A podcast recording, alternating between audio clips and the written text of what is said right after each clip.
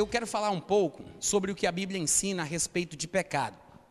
E é, eu não vou falar, eu sei que alguns de vocês gostariam muito que eu falasse sobre pecado sexual especificamente, suponho, porque é um assunto que muitos homens têm curiosidade, não que as mulheres não tenham, né? Não que um cristão sincero não tenha, mas os homens, por natureza, parecem ter mais problema com isso do que as mulheres. Mas eu ainda vou tocar nessa área. Não vai ser uma ministração exclusivamente sobre esse assunto. Eu quero falar mais sobre, eu quero fazer uma abordagem mais conceitual a respeito do pecado. Então, para começar, eu quero fazer uma pergunta. É uma pergunta retórica, não precisa responder. Mas a pergunta é o seguinte: existe pecadinho e pecadão? Vocês não respondam, não, não precisa responder. Pensa, tem pecadinho e pecadão? Gente, eu tenho 44 anos de idade, eu me converti em 1990 e de lá para cá muita coisa que eu pensava já mudou. E eu confesso para vocês que eu já preguei que não existe pecadinho e pecadão. Hoje eu não tenho mais coragem de fazer isso, porque eu acredito que nós temos textos suficientes na Bíblia, especialmente no Novo Testamento, que nos mostram que existe sim uma graduação em relação aos pecados.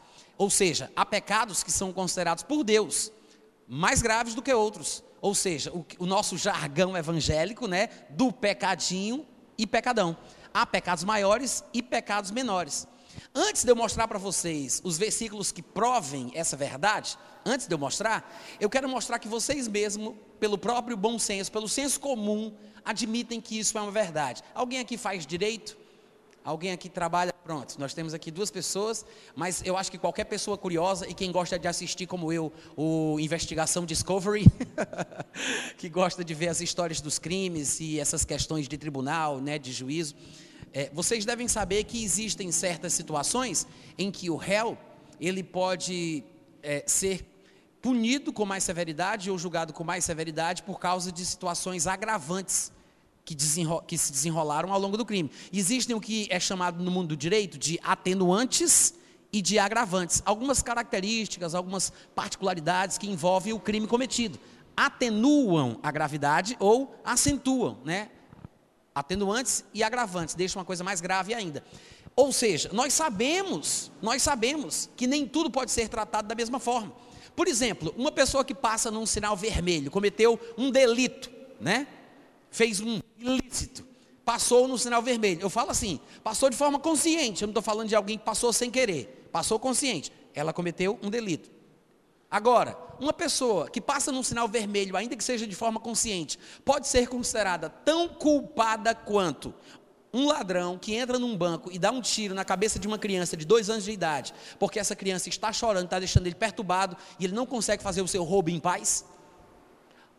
A gravidade do crime cometido pelo ladrão, nesse exemplo que eu dei, nessa situação hipotética, né, a gravidade do crime do ladrão é tão grande quanto a de uma pessoa que passou de forma consciente no sinal vermelho sem cinto, o que é que vocês acham? É a mesma coisa? Não, vamos lá, gente. Eu fiz uma pergunta, eu espero uma resposta. É claro que não. A gente sabe que não, né? Dentro de nós, nós sabemos que não podemos comparar o grau de maldade, o índice da maldade, numa pessoa que faz um absurdo desse, é incomparável com uma pessoa que simplesmente, me perdoem pelo simplesmente, passa num sinal vermelho. Mas isso mostra o quê? Que pelo bom senso, pelo senso comum, a gente reconhece que tem coisas piores do que outras. Crimes são analogia né, de um pecado. O crime, analogicamente, analogamente, né, uma relação de semelhança entre coisas diferentes, é um pecado. Então, sendo assim, é lógico que deve haver pecados menos graves do que outros, ou como nós diríamos de forma popular, há pecadinhos e há pecadões. Mas nós temos textos bíblicos para que a gente não fique aqui apenas no achismo ou na especulação filosófica, né? Mas nós temos, por exemplo, Mateus capítulo 12, versículo 32, João capítulo 19, versículo 11, e 1 João capítulo 5, versículo 16 e 17. Eu vou ler os textos para vocês. Em Mateus 12, 30, 32, nós temos uma passagem bem popular, vocês vão lembrar à medida que eu começar a ler. Jesus Cristo, ele disse: Se alguém proferir alguma palavra contra o filho do homem, ser-lhe-á isso perdoado. Mas se alguém falar contra o Espírito Santo, quem lembra o resto? Não lhe será isso perdoado. Mas não para aí não. Ele diz: Não lhe será isso perdoado, nem nesse mundo, nem no outro Como diria lá na minha terra, bufo. Ou seja, Jesus Cristo não só diz, não só diz que há, que há perdão para quem falar contra o Filho do Homem, mas não há perdão para quem falar contra o Espírito Santo. Ele não só diz isso, mas como ele diz, e o perdão não vai ser dado nem nessa vida e nem na outra. Deixa uma curiosidade no ar. Será que vai, vai ter perdão para alguns pecados que foram cometidos aqui? Né? Será que tem pecado que só se perdoa depois que chega lá? Ou seja, por mais que não tenha dado tempo da pessoa se redimir aqui, para Deus não é tão relevante? Ou seja, se há pecados que não dá para perdoar nem aqui nem lá, fica no ar. Como é que Deus julga a situação? Bom, o que interessa para a pregação de hoje à noite é que Jesus Cristo diz que tem pecado que dá para perdoar, mas tem pecado que não dá, nem nessa vida nem na outra. Vocês podem dizer amém de vez em quando? Aí, quando chega em João capítulo 19, versículo 11, nós temos uma discussão teológica né, entre Jesus e Pôncio Pilatos. Pôncio Pilatos fala com Jesus perguntando o que foi que ele fez, e, e Jesus não fala, fica naquele silêncio profundo, como a gente já conhece. E Pilatos insiste, dizendo: Tu não sabes que eu tenho autoridade para te prender ou para te soltar? Fala comigo o que foi que tu fez. Aí Jesus responde no versículo 11 de João 19: Ele diz: Nenhuma autoridade terias sobre mim se de cima não te fosse dada. Por isso, quem me entregou a ti. Quem está com a Bíblia aberta aí? Como é que está escrito? Como é que é? Maior pecado tem. Ué, se foi Jesus quem diz que há pecado maior, então, gente, a gente não pode supor que para Deus é tudo igual. A gente não pode supor que é tudo a mesma coisa. Que não há graduação, que não tem pecados mais graves. Tem sim. Eu estou pregando muito bem hoje à noite. Cadê os amém, os aleluia? tem sim, né? Agora veja bem. Em 1 João capítulo 5, versículo 16 e 17, está escrito assim. Ele diz, isso é João falando, ele diz: se alguém vir, ou se alguém vê, como a gente fala hoje em dia, né? Esquecendo esse português do século XVI, se alguém vê o seu irmão cometer pecado não para a morte, pedirá e Deus lhe dará vida, salva aos que não pecam para a morte. Há pecado para a morte, por esse não digo que rogue. Aí no 17 ele fala: toda injustiça, seja ela qual for, é pecado. Mas há pecado que não é para a morte. Quer dizer então que tem pecado que mata e tem pecado que não mata. Tem pecado que é para a morte, mas tem pecado que, ainda que seja pecado, não é para a morte. Toda injustiça é pecado, mas há pecado que é para a morte. Outros não são para a morte. E o interessante é que João disse: se você vê o seu irmão, se você souber que o seu irmão cometeu algum pecado, aí ele diz: ore pelo seu irmão. É por isso que está escrito, gente, lá em Tiago, quando ele fala: é, confessai, pois, os vossos pecados uns aos outros e orai uns pelos outros para que sareis. Quantos lembram disso? É exatamente por isso, porque nós devemos nos ajudar em vários aspectos da nossa vida cristã, inclusive nessa área tão delicada que nos causa tanto constrangimento, da qual a gente tem tanta vergonha, que é a vontade de fazer o que não presta. Ou será que só eu entendo isso aqui? Gente, vamos lá, pode falar a verdade, eu sei como é que é. Somos seres humanos, somos normais. Todos nós somos tentados. Não pense que você não é. Eu sei que você é tentado, mesmo que você finja que não, porque a palavra diz: cada um de nós é tentado pela sua própria concupiscência. Ou seja, não está escrito cada um de nós foi naquela vida pregressa, naquele tempo sombrio, na negridão das trevas, do passado remoto. Não, cada um de nós é. Ou seja, nós somos tentados. Agora, é importante que a gente entenda que existem pecados mais graves. É importante para a gente saber com o que está lidando, para a gente saber que pecados mais graves trazem consequências mais graves, né? às vezes consequências apenas sociais, por causa da discriminação, por causa da vergonha que a gente sente, o que é mínimo, mas às vezes são consequências mais graves das quais nós não podemos fugir, como morte física prematura. E há quem até chegue a perder a sua salvação. Para os que pensam que não é possível, lembre-se que lá em Apocalipse Jesus Cristo aparece a João, pede que ele escreva cartas às igrejas que estavam na Ásia Menor, que atualmente é a Turquia, e para uma delas ele disse: Aos que vencerem, de maneira nenhuma riscarei o seu nome do livro da vida. Algumas pessoas já me disseram assim: eu nunca ouvi falar desse negócio de Deus apagar o nome do livro da vida. Nunca ouvi dizer que no céu tem borracha. Na minha versão diz: riscarei. Se não tem borracha, pelo menos tem lápis. Né? Ou seja, alguém poderia dizer: mas quando Deus deu, está dado. E por quê? Por quê que Jesus Cristo disse: guarda o que tu tens, para que ninguém tome a tua coroa? Ah, mas quando Deus cura, Ele cura. Quando Deus abençoa, Ele abençoa. Quando Deus perdoa, Ele perdoa. Calma. Você lembra que Jesus Cristo curou um homem na, no tanque de Betesda, que era paralítico desde o ventre da sua mãe, e ele nunca tinha sido curado. Mas depois, no mesmo capítulo 5, do versículo 14, Jesus o encontra e ele diz: Agora que estás curado, não peques mais. Olha o que Jesus fala: para que não te aconteça uma coisa pior. E foi Jesus quem curou ele. E Jesus não estava jogando praga, não, viu, gente? Porque tem gente que pensa, vai jogar praga no outro. Não, foi Jesus que falou. Jesus estava explicando como as coisas funcionam. As consequências existem. Se há pecados mais graves que outros, então há consequências mais graves que outras. Os irmãos entendem o que eu estou falando? Em 1 Coríntios capítulo 5, todo mundo deve lembrar do homem que tinha relações sexuais com a mulher do pai dele. E Paulo disse: como se eu estivesse presente já decidi, reunidos vós e o meu espírito, no nome do Senhor Jesus, que seja o tal entregue a Satanás. Eu sei que tem muita coisa curiosa nessa passagem, mas uma das que mais me impressiona é, é, é Paulo dizer: seja entregue a Satanás no nome de Jesus.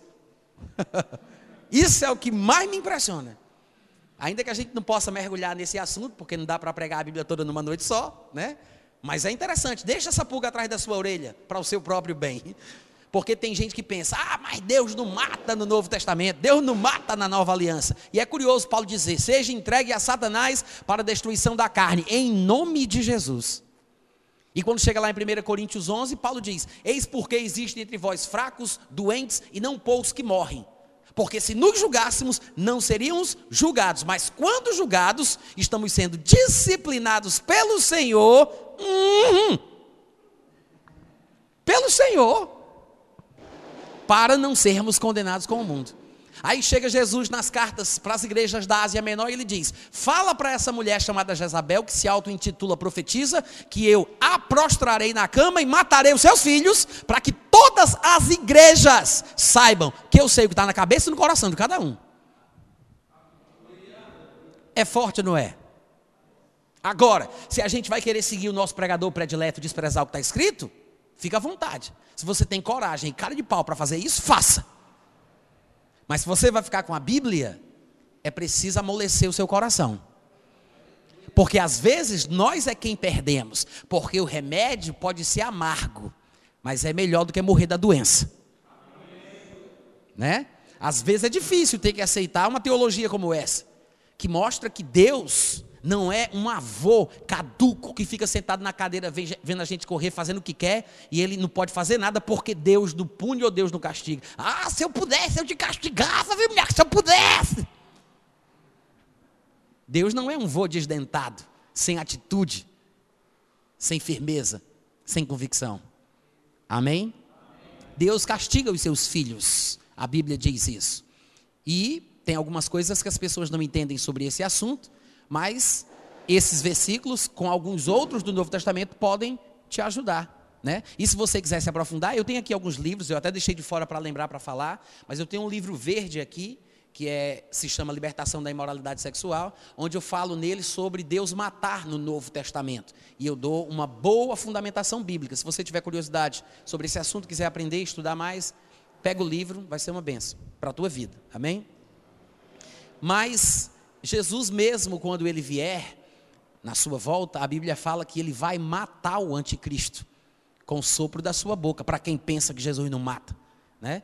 Por que, que você acha que ele tem uma espada que sai, desembanhada que sai da sua boca? Por que, que a Bíblia diz que ele vai vir num cavalo e ele mesmo vai pisar o lagar do furor da ira de Deus e a ponto de salpicar as suas vestes de sangue?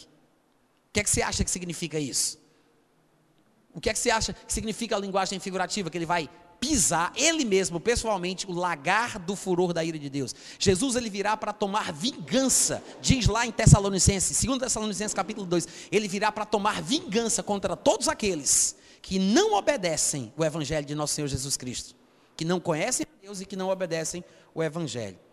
Bom, chega de terrorismo, mas eu acho que vale a pena a gente ter um pouquinho de medo. As pessoas hoje em dia têm medo de ter medo, é ridículo isso. Mas a palavra medo, irmãos, no Novo Testamento, e está no livrinho verde também, a palavra medo no Novo Testamento nem sempre é uma coisa ruim, e nem na vida né? e nem na vida. Se você parar para pensar, o instinto de medo é um instinto colocado por Deus dentro de uma coisinha que está no nosso cérebro primitivo chamado amígdala. As amígdalas, elas acendem para que nós tenhamos medo, para que nós fiquemos alertas e não ousemos ir além do nosso limite. É o instinto de medo que nos mantém vivos. Por causa de medo das pessoas não atravessam uma grande avenida, avenida sem olhar para os dois lados com muita atenção é por causa do medo que uma pessoa não entra num, num mar revolto ou num rio que tem a correnteza muito forte. Na maioria das vezes só morre quem sabe nadar, porque não tem medo e vai além do que deve ir, né? Então é por causa do medo que muita gente está viva até hoje que não meteu o dedo ou a língua numa tomada. É por causa do, do instinto de medo que a gente se mantém vivo. E a mesma palavrinha que aparece no Novo Testamento é traduzida por temor do Senhor. É a mesma palavra. E para quem não sabe, a palavra medo, que é traduzida por temor, na expressão temor do Senhor, é a palavra phobos, de onde vem a nossa palavra em português, fobia. É a palavra que foi traduzida para temor do Senhor. Eita, olha aí. Hein? E a gente sempre pensa negativamente sobre o medo, né? negativamente sobre o castigo e a punição de Deus. Mas, nas passagens que eu citei, tanto em 1 Coríntios capítulo 5, como em 1 Coríntios capítulo 11, quando Paulo fala sobre pessoas que estavam morrendo em Corinto e até doentes e fracas espiritualmente, o objetivo é, quando somos, quando somos julgados, somos disciplinados pelo Senhor para não sermos condenados com o mundo. E todo mundo sabe qual é a condenação do mundo: o lago de fogo com enxofre. E lá em 1 Coríntios 5, o que é que Paulo diz? Ele diz: Reunidos vós e meu espírito, que o tal seja, em nome de Jesus, entregue a Satanás para a destruição da carne, a fim de que o espírito seja salvo. Ou seja, é melhor ainda, eu sei que vou dizer uma frase aqui bem dramática, mas é a pura verdade. Sabe aquelas pessoas que morrem mais cedo por causa de uma vida desenfreada? A pessoa que vive descendo na banguela do pecado? É muito melhor um fim horroroso do que um horror sem fim. Quem entendeu, diga amém. É muito melhor morrer mais cedo do que morrer mais tarde. A segunda morte, o lago de fogo com enxofre. É por isso que Paulo diz: entregue a Satanás para a destruição da carne, ou seja, morte física, ele não está falando de morte espiritual, morte física, prematura, para a destruição da carne, a fim de que o espírito seja salvo no dia de Cristo. Quantos estão compreendendo bem o que eu estou falando? Então existe pecadinho, existe pecadão, tem coisas que são mais graves do que outras. João chegou a dizer que tem pecado que se a pessoa cometer, nem invente de orar por ela. Ele, se, se você vê o seu irmão cometer um pecado que não é para a morte, ore que Deus vai dar vida aos que não pecaram para a morte. Aos que pecam para a morte, por isso não diga que ore. Aí todo mundo agora quer saber, irmão Natan, pelo amor de Deus, me diga logo qual é o pecado para a morte. A minha pergunta retórica, né, a minha réplica seria: por que você quer saber para eliminar da sua lista para você poder pecar em paz?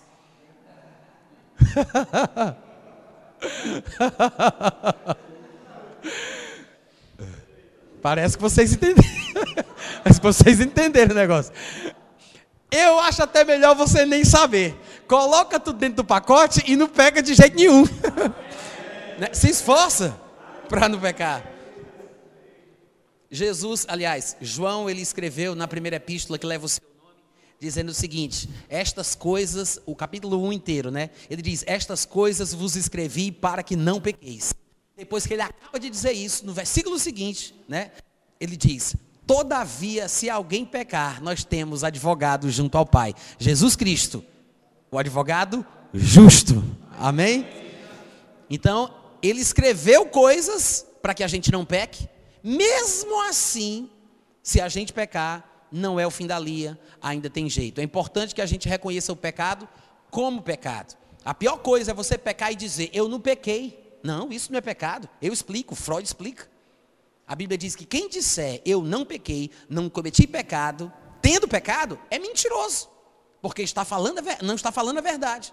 Mas se a pessoa peca e diz, eu confesso que eu pequei, isso é pecado, eu reconheço como um erro, não vou tentar tapar o sol com a peneira, a Bíblia diz, se a pessoa tem essa atitude, mesmo quando peca, Deus é fiel e justo para perdoar o pecado e purificar da injustiça.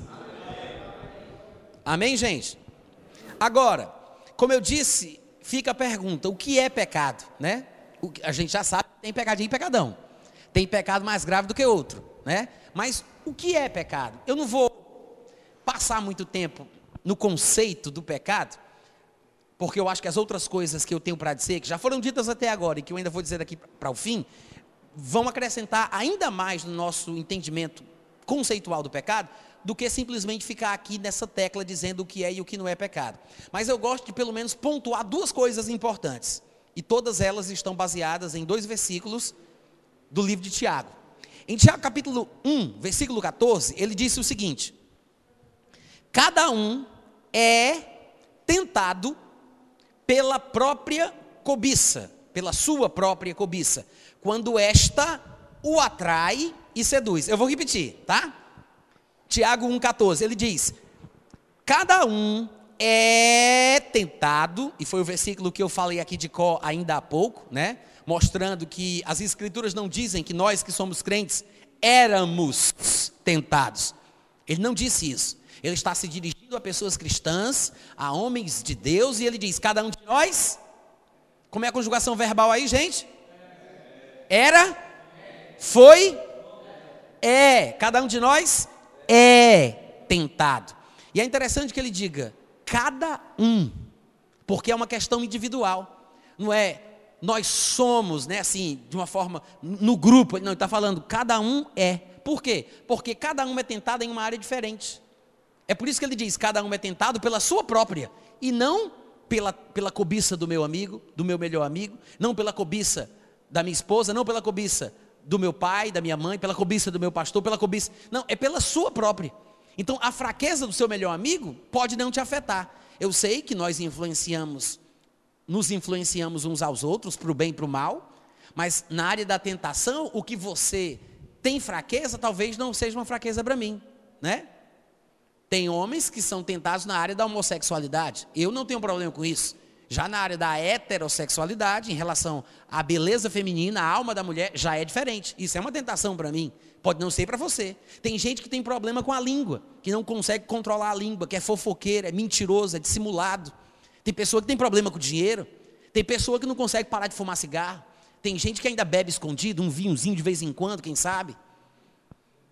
E por aí vai. O fato é, cada um de nós, cada um, é tentado pela sua própria, diga, pela minha própria.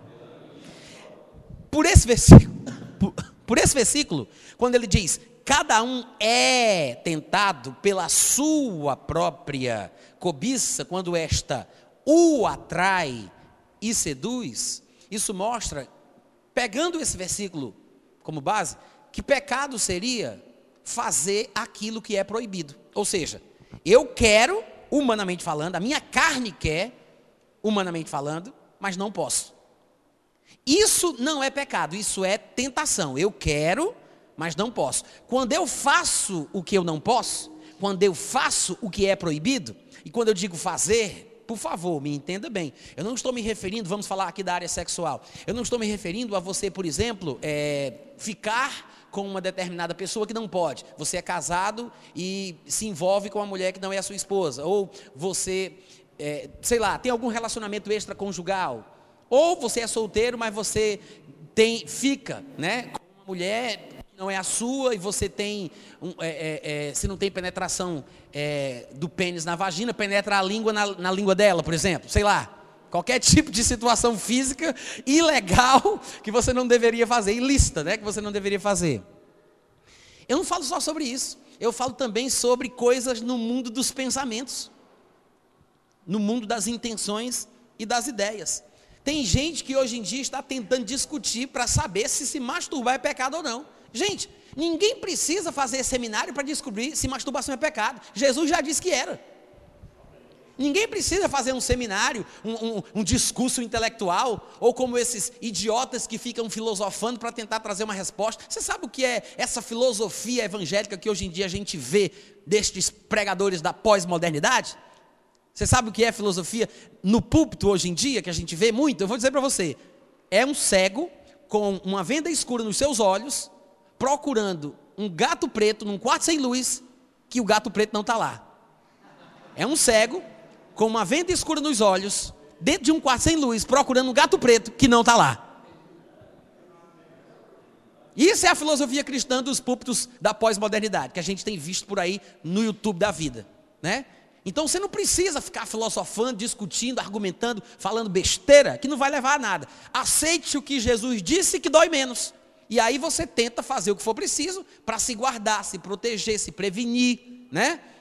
Porque Jesus disse em Mateus capítulo 5, versículo 27 a 30, ele disse: Ouvistes o que ouvistes o que foi dito, não adulterarás. Eu, porém, vos digo: qualquer que olhar para uma mulher com intenção impura no coração, já adulterou com ela.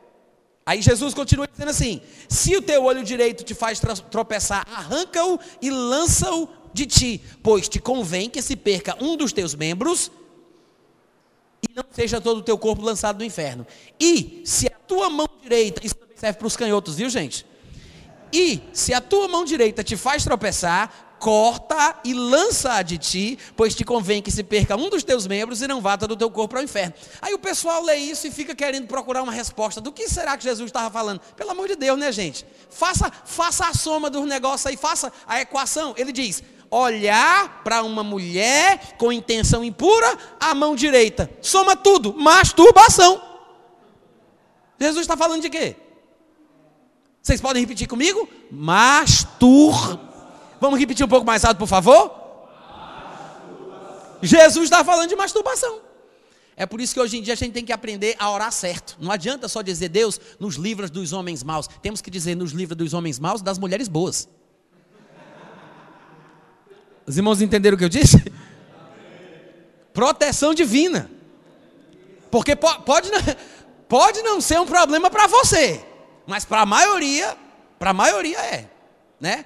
E às vezes a gente não entende que existe uma ciência por trás disso. Existe uma ciência por trás. É bom que a gente encontre na Bíblia as, as, as respostas dos nossos problemas, né? das nossas situações. Talvez vocês que nunca tenham tido problema nessa área da sexualidade não sabem como isso é dramático, mas eu posso falar. Talvez vocês não saibam o que significa a pessoa passar por uma situação como essa e, e não saber como se, se, livrar, não sabe por que ficou assim, não sabe por que está nessa compulsão, nesse desejo desenfreado, nessa coisa toda. Agora, a ciência está trazendo respostas. E o povo que está tocando a, a, a corneta, né, colocando a boca do trombone, não é evangélico. E isso aqui é interessante. Cientistas seculares, eu posso citar um pelo nome, o professor de fisiologia Gary Wilson, não tem material dele em português ainda. Ele me disse que o livro dele, Your Brain on Porn, está sendo traduzido para o português. O livro, o título do livro seria mais ou menos numa tradução livre, O seu cérebro na pornografia que inclusive é o mesmo é o nome do site dele, onde ele coloca lá dados laboratoriais e científicos falando sobre masturbação e pornografia. Your Brain on Porn. Se você colocar isso no Google, você vai encontrar. Se você fala inglês, é um material riquíssimo. Se não fala, mas precisa de ajuda, ou quer ajudar alguém, vá dar uma olhadinha, vá para o Google Translate né, e veja alguma coisa. Eu tenho um vídeo de 33 minutos no meu bot, no Telegram, tem todo o meu conteúdo no Telegram, de graça. Você pode entrar lá nos vídeos e você vai encontrar um vídeo de 33 minutos, onde o professor Gary Wilson explica como é que funciona a ciência do vício. Ele explica o mecanismo de funcionamento da gente. Ele explica o cérebro, como é que o nosso cérebro funciona e o sistema cerebral que nos leva a ficarmos dependentes ou viciados no prazer. Ele fala que isso funciona para todas as áreas, mas o objetivo dele é falar do prazer sexual. Mas ele fala que essa mesma verdade é um princípio para o uso de cocaína, de heroína e de, de compulsão alimentar também para aqueles que não conseguem parar de comer aquilo que deseja, aquilo que gosta, ainda que ele faça mal, que ele leve à morte. Ele diz que é o mesmo princípio da área da compulsão sexual. E o curioso é que tem até um nome que, que traduz o que o nosso cérebro é, busca de forma instintiva. Eu não sei se essa expressão existe no português, mas os cientistas chamam de efeito Coolidge. Coolidge é o sobrenome de um homem dos Estados Unidos, foi um, um, um, um presidente norte-americano, John Calvin Coolidge, é o nome dele. Pegaram o sobrenome dele e atribuíram a este esta expressão científica em homenagem a ele por causa de uma piada, uma anedota que corre, que ninguém sabe se é verídica ou não, que está associada à pessoa dele. Dizem que ele e a mulher estavam visitando uma fazenda e num determinado dia a mulher saiu com o fazendeiro e ele saiu mostrando para ela, a mulher do, do senhor Coolidge, né? Saiu mostrando para ela os animais, as vacas e tudo mais. E ele chegou no lugar onde, estavam, o, o, onde estava o galinheiro. Aí ele disse para ela, senhora Coolidge, é, esse galo aqui, ele é um galo muito importante para nós, muito valioso, porque ele, eu não sei como é que chama, cobre, cruza, é, faz sexo com a galinha. Como é o nomezinho técnico, vocês sabem? Ninguém sabe, mas vocês sabem o que eu estou falando, né? então, como é? é? Será que é cobre? Cruzar, né? Então vamos deixar assim. Aí aquele, o cara falando com a mulher, ele dizia, né? É, esse galo, ele cruza é, não sei quantas vezes por dia, 50 vezes por dia, 100 vezes por dia, um número assim assustador. A mulher olhou assim para ele e disse: Ele faz isso por dia? Ele faz. Aí ela disse: Você pode me fazer um favor? Aí ele: Pois não. O senhor pode contar isso para o senhor Colite?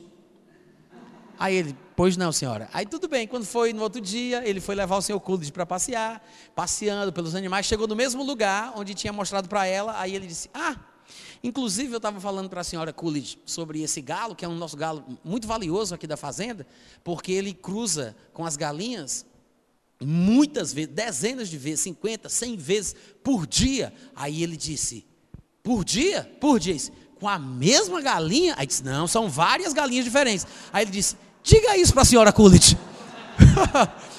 Ou seja, qual é, a, qual é a moral da história?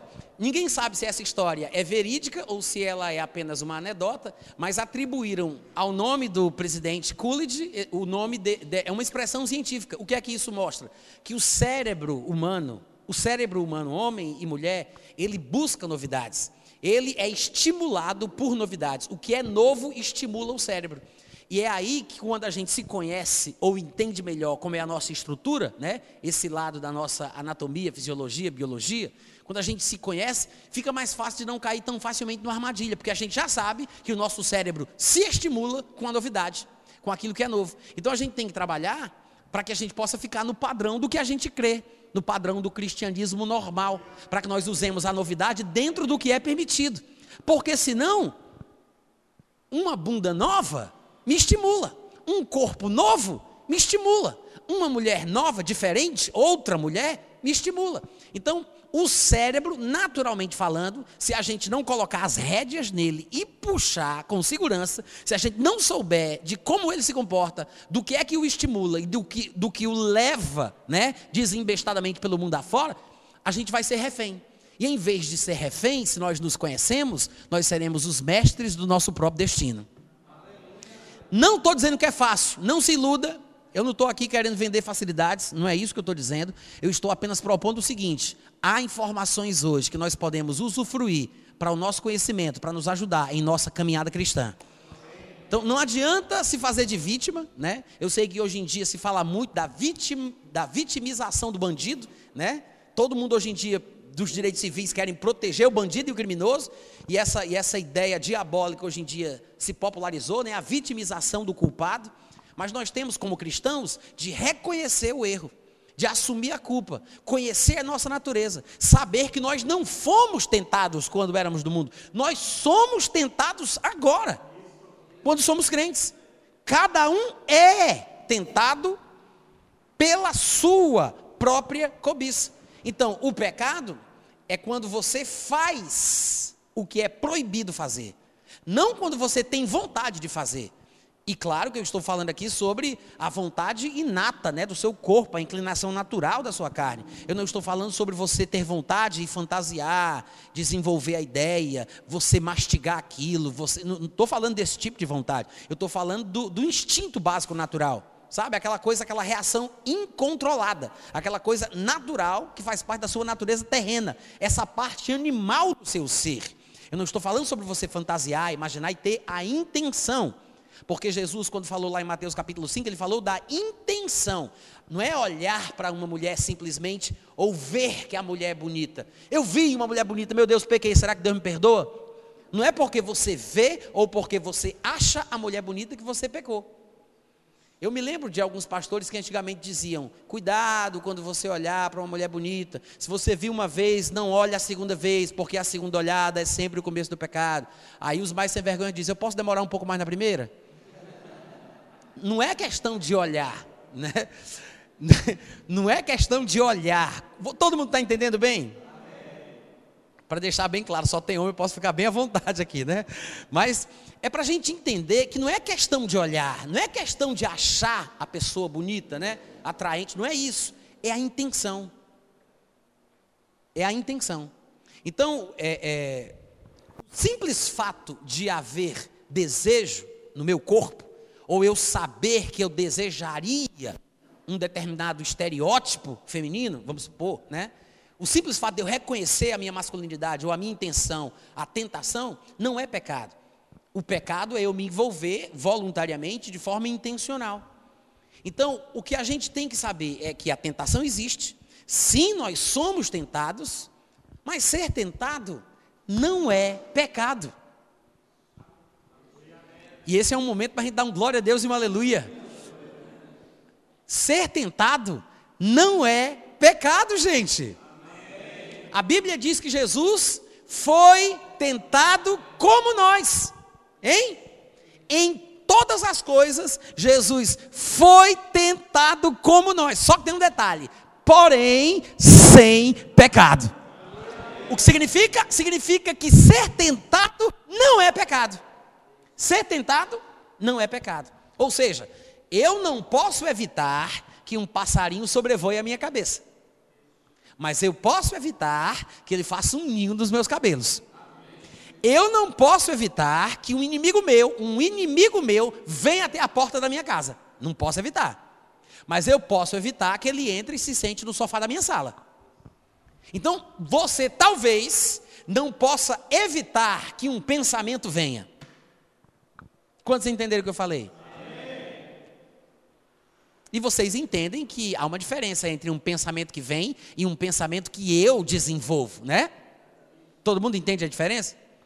Talvez você não possa evitar que um pensamento venha. E claro que isso ainda vai entrar na área da relatividade aí, porque vai ser bem pessoal. Aqueles que porventura, né, tenham problema na área da sexualidade e a pessoa, é, vamos supor, mas, se masturbe ou peque mais nessa área do que o normal, uma pessoa dessa, ela está tão mais acostumada a pensar naquilo que ela vai ter uma incidência de pensamentos ruins maior, porque ela treinou o cérebro dela para achar normal ou para estar familiarizada com aquele tipo de sentimento.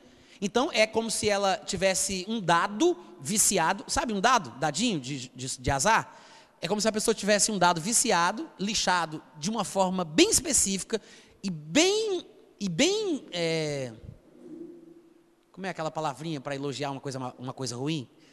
Maliciosamente, não sei se é maliciosamente, mas a pessoa fez de uma forma tão tão bem feita que não dá para perceber, mas toda vida que joga o dado só cai aquele número. Ou seja, um dado viciado. Então, a, nós também podemos passar pela mesma coisa. Então, quando alguém treina a sua mente para escorregar para aquele lugar, quando ela se deixou levar, ela fez mais do que devia, claro que essa pessoa, ela vai ter mais pensamentos do que outras. O, o grau de incidência daquelas ideias, daqueles pensamentos numa pessoa que está nessa situação é maior. Então não fique pensando que você é que é anormal, porque pensa muito, né? Porque deseja muito, porque quer muito. Não é isso. Tudo é uma questão de hábito. Assim como existe o condicionamento físico, que uma pessoa que quer emagrecer, quer fazer corrida, quer fazer caminhada, ela não consegue atingir uma determinada meta, porque ela ainda não tem um condicionamento físico apropriado para isso. Assim como existe o condicionamento físico, que depois de um tempo da perseverança, da disciplina, eu, vai me fazer correr 30 quilômetros e assim por diante, né? Da mesma forma, existe o condicionamento intelectual, mental, emocional. Eu posso condicionar a minha mente. o mundo das ideias e dos pensamentos e dos sentimentos. Eu posso me condicionar mentalmente a sair de um padrão de comportamento mental, né, um padrão mental de pensamento para outro. Tudo é uma questão de hábito. Hábito. Nós nos treinamos, nós treinamos o nosso cérebro como treinamos um cachorro. Nós domesticamos o cachorro do mesmo jeito que nós treinamos o nosso cérebro. Vocês entendem o que eu estou falando? Ou seja, é pela repetição, pelo castigo, pela repreensão, pela punição. A gente treina o nosso cérebro. E nós desenvolvemos hábitos que nos levam a agirmos de forma inconsciente. E a gente faz aquilo de forma tão sem pensar, que a gente nem para para pensar como é que fez, por que que fez. Andar hoje é comum para todo mundo. Todo mundo anda sem pensar. Todo mundo corre sem pensar. Tem gente que já dirige sem pensar, né? Pode ser que nem todo mundo aqui dirija, mas quem dirige pode ser que você esteja numa fase desse comportamento que você faz sem pensar. É instintivo, né? Como a gente fala, está no sangue. Porque é um hábito desenvolvido. Falar, caminhar, andar. Quem datilografa com os dez dedos, quem fez curso naquela época, né, que aprendeu e que até hoje datilografa com os dez dedos, é instintivo, porque você criou um hábito. Todas as coisas na vida são assim. Até que chega um ponto de você fazer aquilo inconscientemente. Então, se nós estamos no grau da inconsciência para fazer o que é ruim, né, no caso pecar, na área sexual ou em qualquer área você pode aplicar isso, se nós estamos nesta fase da inconsciência de fazer sem pensar, eu sei que é difícil ouvir isso, mas é, é mais complicado desaprender do que nunca ter feito aquilo. É mais fácil ter que desaprender se treinar para não fazer do que nunca ter entrado nesse caminho. Mas, pelo menos, existe uma saída. Nós podemos assumir o controle da nossa vida de volta. Ou pelo menos morrer tentando. O que não podemos é. Como é aquele negócio dos pontos que o pessoal fala? Entregar os pontos. Não podemos entregar os pontos. Não importa quantas vezes isso aconteça. Eu conheço gente que se matou porque achava que não tinha mais jeito para ela, porque vivia presa à masturbação, pornografia, e a pessoa tirou a sua vida.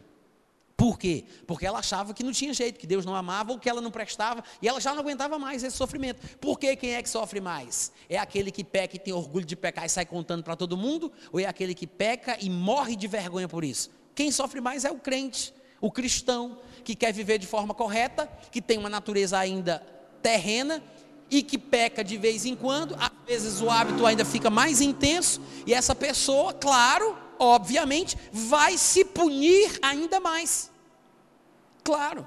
Então, é por isso que o crente, o religioso, o cristão, ele sofre mais quando ele erra. Mas eu vou falar sobre o seu sofrimento, eu digo seu de forma retórica, não estou dizendo que ninguém aqui está passando por isso, mas se estiver, fica sorrindo, olhando para frente, ninguém, ninguém vai desconfiar que é contigo. Né? Mas eu vou falar uma coisa boa sobre o sofrimento daquele que está numa situação como essa. Esse sofrimento de você se punir por fazer o que não deve e você se sentir mal porque você morre de vergonha e por isso não conta para ninguém e não quer que ninguém descubra, ou quando descobre você sofre mais ainda, né? É por isso que muita gente se afasta da igreja, vai para o mundão de vez, muda de congregação, né? E, ou começa a ter um rompimento, porque quer fugir, né? Da situação e do problema. Pois eu vou te dizer uma coisa. Primeiro, não fuja, encare. Aceite a vergonha, aceite o sofrimento do desprezo. Alguns amigos vão deixar de falar com você, muita gente não vai mais querer conversa contigo. Aceite esse sofrimento. É uma coisa ruim, mas há males que nesse caso vão vir para bem. Porque isso talvez te ajude a perceber o quão grave é a situação. Talvez te ajude a ter uma, uma memória, né, uma memória emocional, que uma, uma explicação teórica não te daria.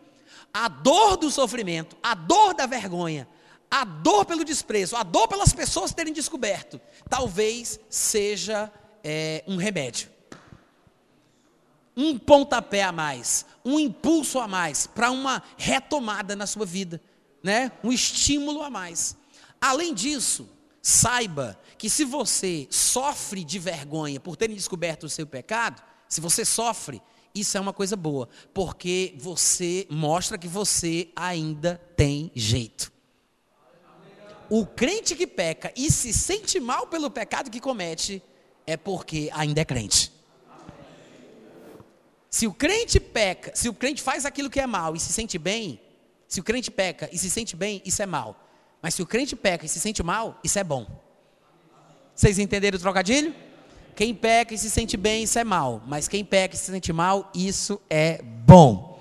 Tem um lado bom na vergonha, na tristeza, nesse sentimento. É bom enfrentar de frente. Melhor que não tivesse passado por isso. Mas não é o fim, né? Faça a sua parte, levante a cabeça, se esforce, faça, passe por todo o processo, reconheça, ore a Deus, confesse o pecado. É melhor do que tentar tapar o sol com a peneira. Você não vai conseguir curar um tiro de bala com band-aid. Entendeu o que eu falei? Fugir, sair da igreja e sair do círculo, não quer mais, não quer passar por a vergonha, é pior. É muito pior. Porque você vai para um lugar onde você vai se sentir confortável, ninguém sabe de que, do que você fez, da sua história, e talvez isso seja pior ainda para a sua vida. Não estou dizendo que vai se repetir, mas é mais provável. E além do mais, você está simplesmente fugindo. E se lá acontecer de novo, você vai fugir de novo. Então é muito melhor você enfrentar de frente no lugar onde você está, sofrendo as consequências do seu erro. Ah, e se estiverem falando de mim? Bom, se você não queria que falassem, que você não fizesse. Né? Mas se você fez, você merece. Sofra, aguente, perca alguns amigos, chore um pouco mais diante de Deus. Reconheça as suas misérias. Eu sei que numa igreja da fé as pessoas não pregam muito sobre isso, mas está na Bíblia, não fui eu que disse não. Gostaria muito que tivesse sido eu, mas infelizmente Tiago falou antes de mim. Abre a tua Bíblia comigo lá em Tiago. Tiago capítulo 4. Deixa eu ver se é o 4 mesmo.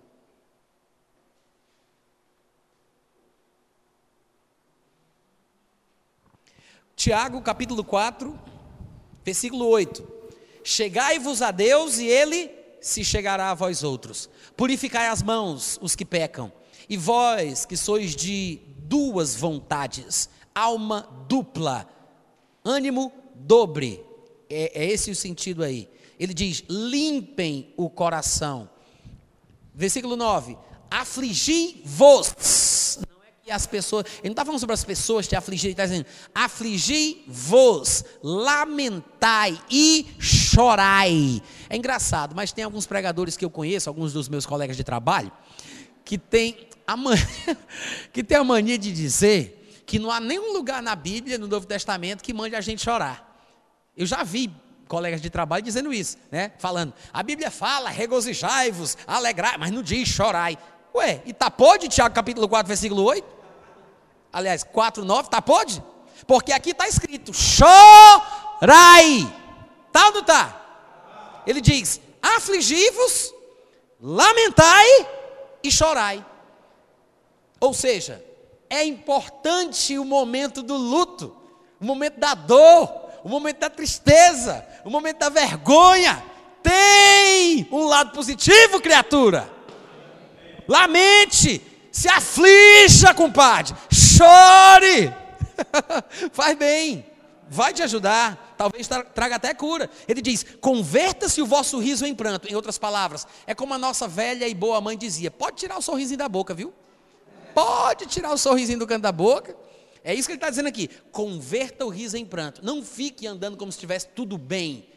Né? Passe pelo seu momento de tristeza, porque você está precisando. É isso que ele está falando aqui. Converta-se o vosso riso em pranto e a vossa alegria vire tristeza. Humilhe-se na presença de Deus e é Ele que vai te exaltar. Amém, gente?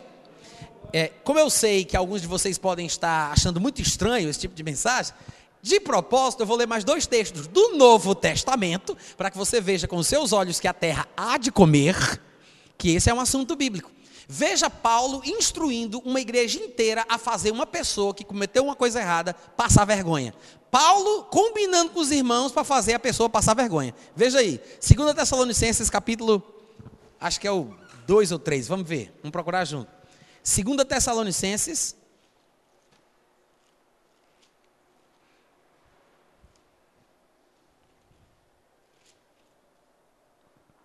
É, capítulo 3. Todo mundo achou? Lá no versículo 6 ele diz assim, ó: Nós vos ordenamos, irmãos, em nome do Senhor Jesus Cristo, que vos aparteis, vos aparteis de todo irmão que ande desordenadamente e não segundo a tradição que de nós recebestes. Eu sei que isso aqui pode se aplicar a muitas áreas da nossa vida, né? Mas o contexto imediato está falando especificamente sobre aquelas pessoas que são preguiçosas, que não trabalham e ficam andando na casa dos outros, se metendo na vida, de, na vida dos outros, na vida alheia e fofocando e etc. Ele está falando especificamente sobre esse contexto. E aí ele diz, versículo 7: Pois Vós mesmos estáis cientes do modo por que vos, vos convém imitar-nos, visto que nunca nos portamos desordenadamente entre vós, nem jamais comemos pão à custa de outrem, pelo contrário, em labor e fadiga, de noite e dia, trabalhamos a fim de não sermos pesados a nenhum de vós.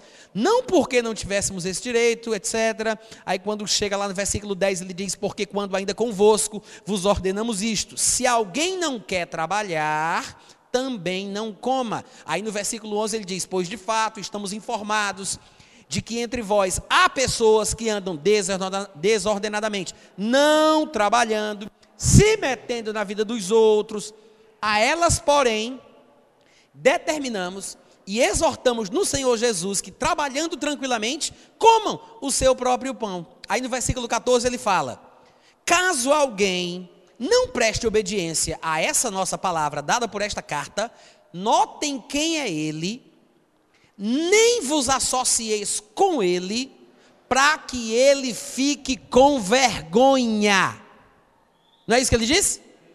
Para que ele fique envergonhado. Diz, Paulo, mas para que fazer isso? No versículo seguinte ele fala: Todavia não o considereis como inimigo, mas façam isso como advertência com um irmão. Ou seja, é uma situação pontual, é um tratamento objetivo, específico, com uma finalidade, para que ele acorde para a vida. É um tratamento, não é para desprezar a pessoa e jogar ela no lixo, né? Porque quando o menino suja a fralda, você traz o menino para a bacia, lava o menino, limpa o menino e você joga a água da bacia fora. Você não joga a água com o menino, você joga a água da bacia. Você fica com o menino. Porque se você está fazendo isso, você está errado. Né? Tem que ficar com o menino. Mas é isso que Paulo está falando aqui. E para fechar, para concluir, em 2 Coríntios capítulo 7, Paulo diz, a partir do versículo. Eu vou ler, deixa eu ver se é o 7. Não, eu vou ler do o 10, só o 10. Ele diz: porque a tristeza, 2 Coríntios 7, 10, porque a tristeza que vem de Deus, ou segundo Deus, produz arrependimento para a salvação, que a ninguém traz pesar, mas a tristeza do mundo produz morte. Ele está falando aqui que escreveu uma carta muito dura, e com isso ele entristeceu os coríntios. Aí ele fala que ele até que se arrependeu de ter feito isso, mas depois ele achou que foi uma coisa boa, porque a tristeza que vem de Deus produz o arrependimento. Ou seja, quando algumas pessoas estão tão acostumadas com o pecado e já não conseguem mais se arrepender, porque é possível chegar numa situação como essa, a pessoa gostaria de se arrepender, mas ela não consegue. Então, às vezes é preciso, em situações extremas, é preciso medidas extremas, é preciso que ela sinta uma tristeza, passe uma vergonha, para que a tristeza de Deus produza o que ela não está conseguindo produzir, o arrependimento. Amém, gente? Vocês foram abençoados hoje à noite? Amém. Muito obrigado pelo carinho. Tem livros meus aqui.